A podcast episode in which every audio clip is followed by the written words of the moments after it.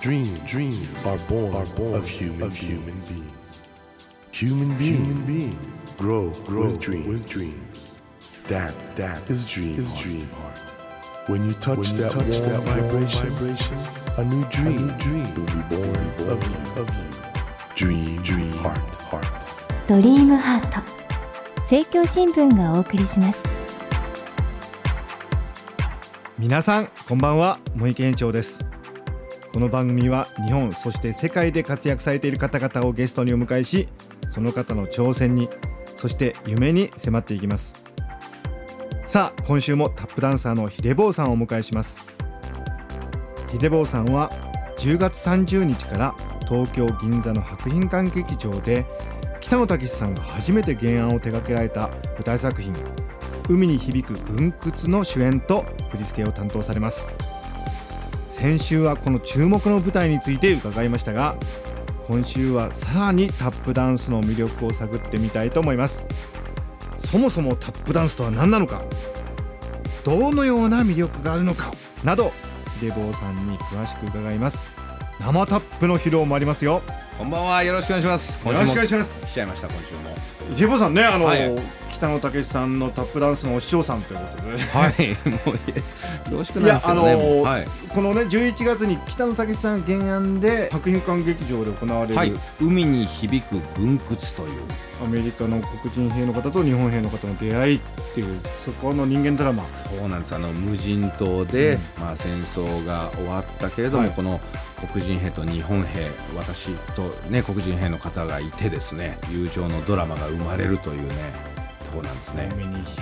軍屈、発売も決まったみたいですねチケはッい、ト、発売が9月の5日一般発売となります9ね月。5日これあっという間に売れちゃうと思うんでいや皆さんどうでしょう。でも本当皆さんに見見に来てねいただきたいですね。 9月5日もうすぐですよすぐですすぐですよはい、買わないとあっという間まもなくになくなりますからお願いします。あの秀坊さん、はい本当にもうねタップダンスのもう世界的に活躍されてるんですけどいえいえそもそもタップダンスとの出会いっていうのは僕ね、両親がタップダンサーだったんです。関西から出てきた木口タップデュエットっていうね2人組の両親がコミックタップダンスだったんですねだからまあ芸人といいますか割とこういろんな役でそのタップダンスを当時ねタップダンスがすごく流行った時代があって、はいはいはいで一緒に出てこられた先生では中野ブラザーズさんとか、はいはいはいはいもっとあの有名な師匠では中川三郎先生ってはいはい方はいがはいいてだからタップダンスの一時代っていうのがアメリカでも映画が「雨に歌えば」とかいろんなのが入ってきた時代ですから、まあそういったところでその両親に習ったというのが始まりですね6歳の時です。秀坊さんそういう意味では英才教育受けたわけですけどでもねはい、親がなんかやってると両はいはい方あれるじゃないですか、それいいなと思う場合とちょっと反発みたいな、どっちだったんですいやか最初は、もう全く反発ありました僕ね最初は反発反発です僕あの、リトルリーグ野球やってましたから、はやっぱり小学校の時は野球で中学行ってプロ野球選手になりたいなってずっと思ってましたから。えじゃあもうタップダンスより野球とそうなんです親にはそれを言ってねだから小学校卒業したら僕はタップをやめるからってずっと言ってたんですよでまたこれ親がねじゃあ野球頑張ってねって言うんですよねそういえうあそうだったんですかそうそう言われちゃうとなんかこう喧嘩してもいいよって言われると喧嘩しなくなるみたいなもんで、うんうんなんかねこう逆になるんですよねでまあ中学実際行って自分、まあ、得意なの何かな、まあ、野球好きなんだけどやっぱ自分に合ってるのはタップダンスなのかなとかいろいろ思うようになっていってやめないでつるっとこう行くだ感とじしたら小学校の頃からレッスン受けてたってことですかそう珍しかったですよ。いやそでれすごくないですか、えー周りにね一人もいなかったですからね。いやいないですよ普 通タップダンスやってる友達いなかったすごいです。ネイティブだタップネイティブどうでしょうねだから周りまあ女の子でピアノとかバレエとかやってる子いましたけど、はい当時まだダンスとかいう時代でもないですしね。まあ今はねダンスヒップホップが必修ってなってますけどなんかねすごい時代になりましたけどでね。もまあ当時本当珍しくてみんなの前でやったりしたんですかやりましたよ先生が彼はタップをやってるからって言って、はいなんかみんなの前でちょこっと踊ったりまあでも小学生の子みんなわかんないですからねポカーンとしてましたけどあの女の女の子にはモテたんじゃないんですかいやでもねダンスをやってるって女みたいだなとかってなんか言うあこう逆に逆にね言われるわけですよ本当に珍しかったですけどでもまあやっぱりずっと小さい頃から何か一つのものできたっていうのはねまあ今となっては本当良かったなとねありがたかったなと思ってますねいつプロになろうっていうのは決めたんですかいやこれはねそんなに定かじゃないんですけどもでも15歳ぐらい中学生の時には歌も好きだったりして、はいで自分の好きな歌謡曲とタップダンスとうん合わせてやるのがとっても楽しかったんですよね、うんだからこれを合わせてなんか自分で歌ってタップダンスをやるようなプロフェッショナルにはなっていけないかなと思ったのは中3ぐらいだったのを覚えてますねこのはい、ファンカータップっていうね、はいファンカーステップというのをあごめん作ファらせてンもカらーっステップというこはいのはい新しいオリジナルスタイル、はいこれ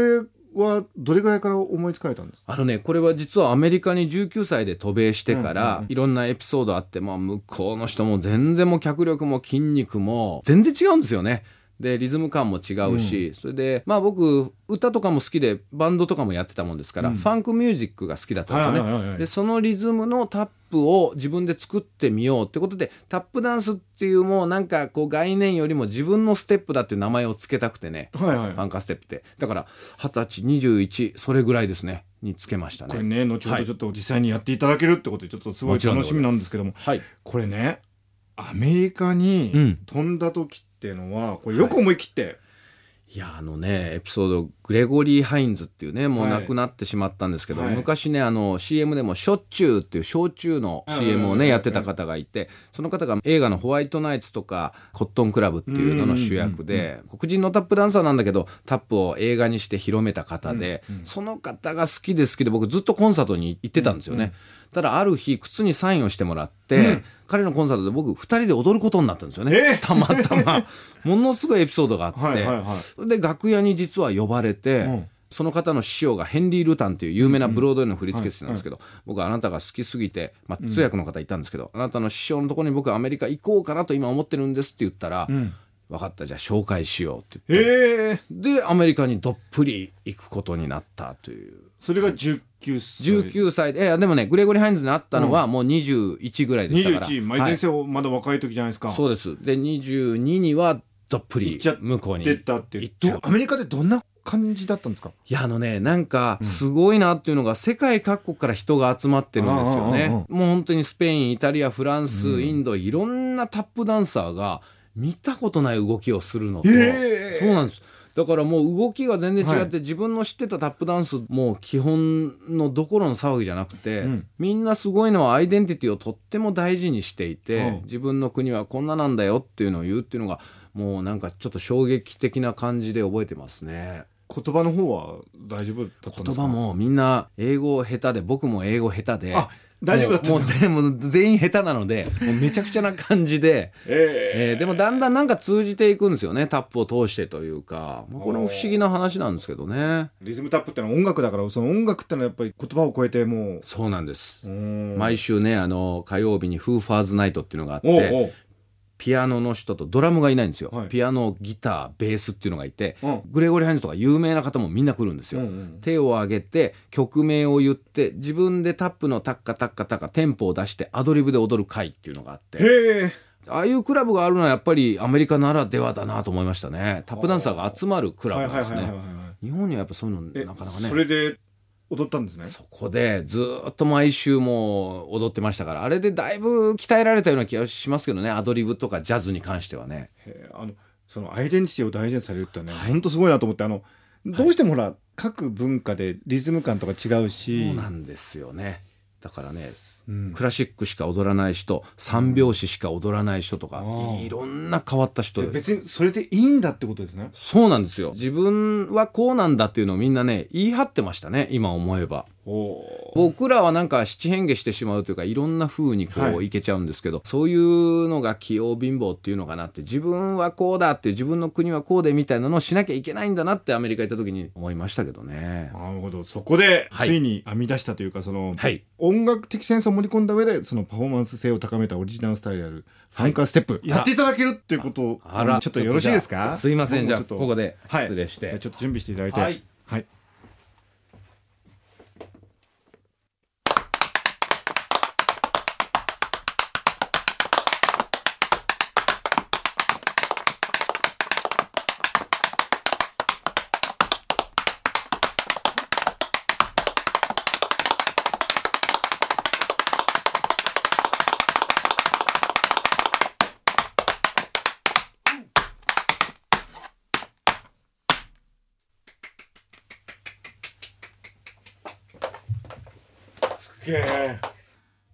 日本そして世界で活躍されている方々をゲストにお迎えしているドリームハート今夜もタップダンサーのヒデボーさんをお迎えしていますヒデボーさん、はいすげえ ありがとうございまますあれはいえー、てか今あのファンカステップを実際にあのスタジオ内でやっていただいて皆さんもお聞きいただいたと思うんですけどありがとうございますはいどういうことですかあれいやでもそうなんですよちょっとねドラムサウンドっていう感じいなやんいでやすいけどやてかえー、あれ1秒間にてか1秒間に何回たっどうなんでしょうね前なんかね番組で測ったことあるんですけど1秒間に思いっきり早く打つと16回打ってたっていう、検証はしてみたんですけどななんでそんなことが可能なんだろういやもちろんそれねあの芸術なんで、はいはいはいもうそういう技術的なことばっかりこだわるのは問題だったら分かっていやすごく感動したんです けどそれにしてもすごいねいやでもなんか見てるとやっぱり不思議に見ていただけるんですかねずっとやってるのでなんかまあなるような気はするんですけど、はい、音もそうだしその振り付けっていうか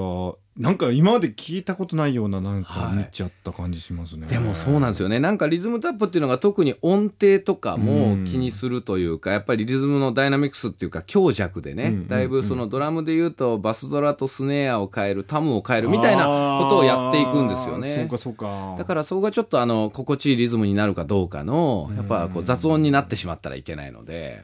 そんなとこがリズムタップにはありますね。すげえありがとうございましたもうでもちょっと今呆然としてるところなんですけど いえいえいえひでぼさんタップダンス何年やってることになるんですかね僕ねかれこれがこの間計算したんですけど40年ぐらいなんですよね。 40年やってるわけですかそうなん ですよね。すごい最近1万時間の法則ってことを我々の中で言ってて、あのはい何でも1万時間やるとエクスパートになれるみたいな説があるんですよえ1万時間どころじゃないですよねー、1万時間ってどれぐら大いのあれ体なんです1か日3時間やって10年間やると1万時間って言われてるんです、ああじ1日3時間やって10年なんですね、はい、芸事のバロメーター的ななんか感じもしますねそれっでてもタップダンスものすごいやってますもんね何何万時間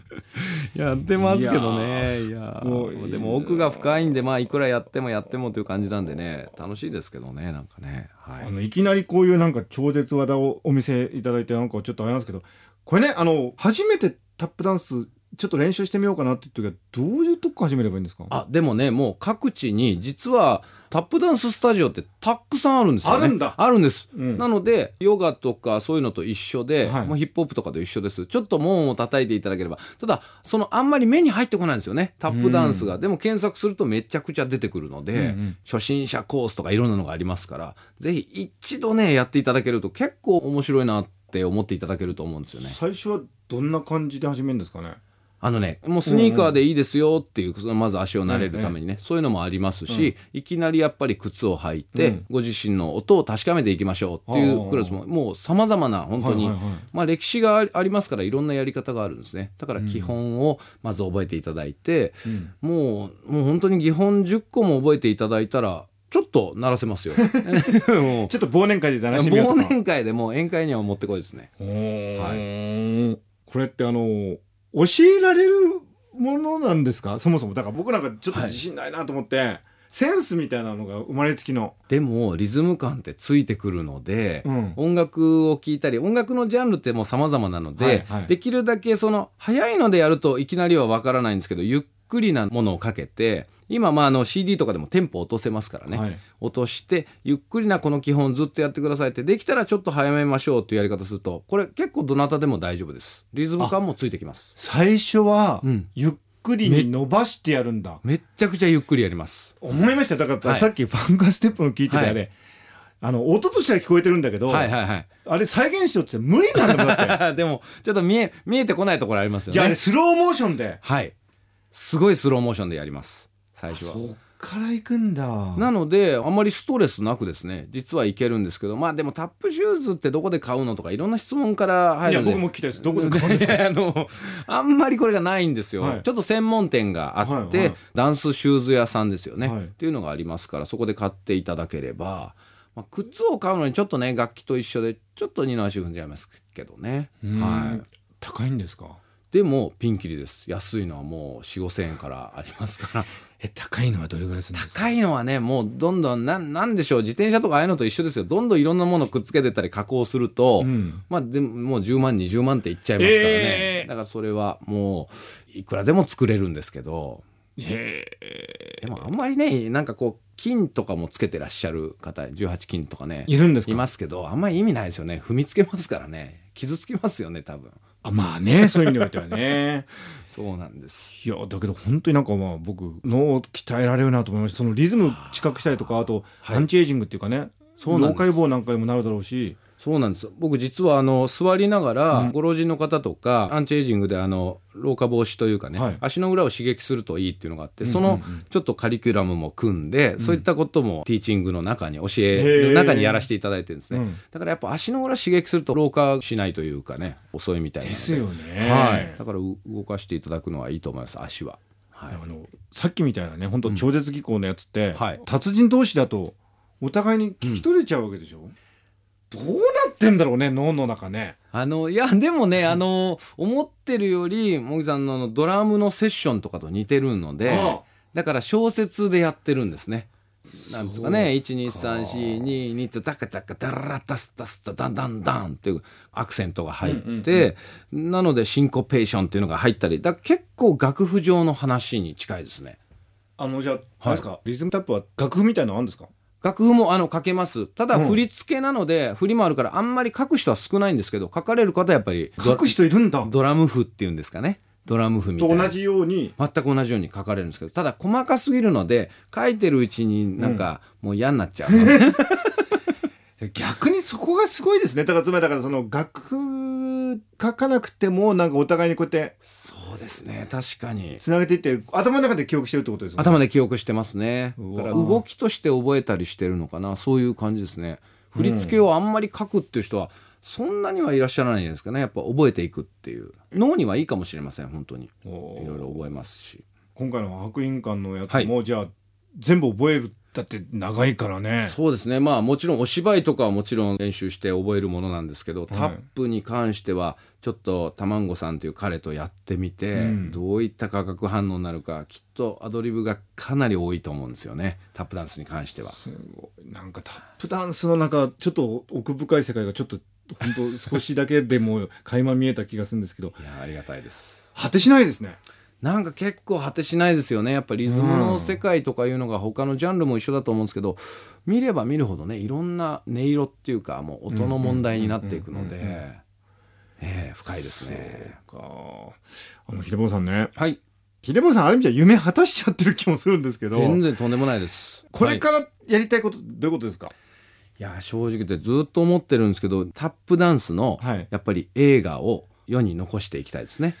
ええああザトイチもうよかった素晴らしかったんだけどまあ、はいさらにでも過去にはねフレッド・アステアジン・ケリーってたくさんあの名画をお黄金時代がありましたね 黄金時代があったので、やっぱりこの時代からの自分たちが日本から発信のそういった映画映画は特に歴史になんか残っていくんでね、そういったものを別に芸術寄りとかじゃなくて一般の方がタップダンスの良さを知っていただけるそういった作品を映画に残したいなと思ってますね。それが今回の白銀館の「海に響く軍靴」はいこれがひょっとして映画になるそうですねなるなることを祈ってますね。アカデミー賞いっちゃいますかね期待ですね。 あるんじゃないですかね本当ですかね。もうおいいや本当もう行きたいですね。行っちゃいますか行っちゃいたいですねもう。海に響く軍靴を最初の手がかりとして響かしたいですね。いやこれは夢が広がってきたなもうなんとかしたいですね。はい。 なんかもうちょっと今すごい感じますだってたけしさんかかってるしも自分たちのもう頑張り次第だと思ってますので。はそい。ういうさまざまなはい。未来の夢がまあ本当広がっていくこの舞台が9月5日からはい前売りが始まるってことで、一般発売になります。はい、ははいい。皆さんあのとっとと買わないとなくなり ます。ありがとうございます。えでも今後の詳しいこれ情報はあの、はいひでぼうさんの公式サイトにも、はい、公式サイトホームページなどでも全部ご覧になれますのはいで。出るっはいてことですよね。本番はね、10月の30日から11月の15日までです。 10月30日から11月の15日まで。 15日まで、はい海に響く軍靴願いぜひ皆さんお願いしますこれは見ないと損をする歴史的な舞台になるとい思いやます、ー本当生で見ていただきたいですね生で見ないとこれ生って大事ですよねもう大事なんですよ本当ね映像じゃやっぱ伝わらない部分が生にはありますいかやらだってさっき僕ファンカーステップ俺本当生で見 て感動しましたもんありがとうございますいやーそう言っていただけるとというわけであの、はい2週にわたってひでぼうさんに本当に貴重なお話を伺いましたとんでもないですおあり邪が魔としうごまざいしましたたということであの今後もあの、たけしさんのお師匠と していや了解ですお願いします殿にちょっとね、はいあのいろいよろそろししくてお伝えしまタップすダンサーとしてもますます世界を目指して頑張ります、はい頑張ってくださいはいということで、えー今夜もタップダンサーのひでぼうさんをお迎えしましたありがとうございましたどうもありがとうございました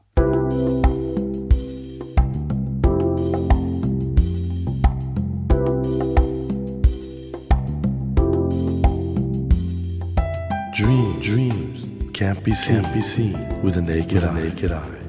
But we sure can, live, our live our dreams. Dream, dream heart is in you, is in you, and it will, make, it will make a brand, a brand new, new you, you. Dream, dream heart. 日本そして世界で活躍されている方々をゲストにお迎えしている「ドリームハート今夜もタップダンサーのひでぼうさんをお迎えしましたねえひでぼうさんのなんというかあの生タップの衝撃というかですねいや人間すごいなと思いますよいや本当にねあの目の前でタップステップ踏まれるじゃないですか音としては聞き取れてるしそれをその感動するんだけどあれね再現できないですよ本当にすごい超絶技巧そういうなんかその技術とやっぱり人間性というものこれが相まってねタップダンスという芸術があるんだとするとひでぼうさんその技術もすごいしそのやっぱり人間性もね本当にお話ししてて温かくて優しくてね前向きでいやそんなひでぼうさんの僕本当にね大ファンになってしまいました今後ねひでぼうさんがもう本当に世界に向けてどのような表現をしていくのか一人のねファンとして注目していきたいと思いますさあ来週は映画「進撃の巨人」2部作の監督樋口真嗣さんをお迎えします日本のみならず世界中で人気の漫画「進撃の巨人」の実写化に挑んだ樋口監督のこの映画にかけた思いそして実写化に際して難しかった点などお話を伺っていこうと思いますどうぞお楽しみにそれではまた来週のこの時間にお会いしましょうドリームハートお相手は森健一郎でしたドリームハート政教新聞がお送りしました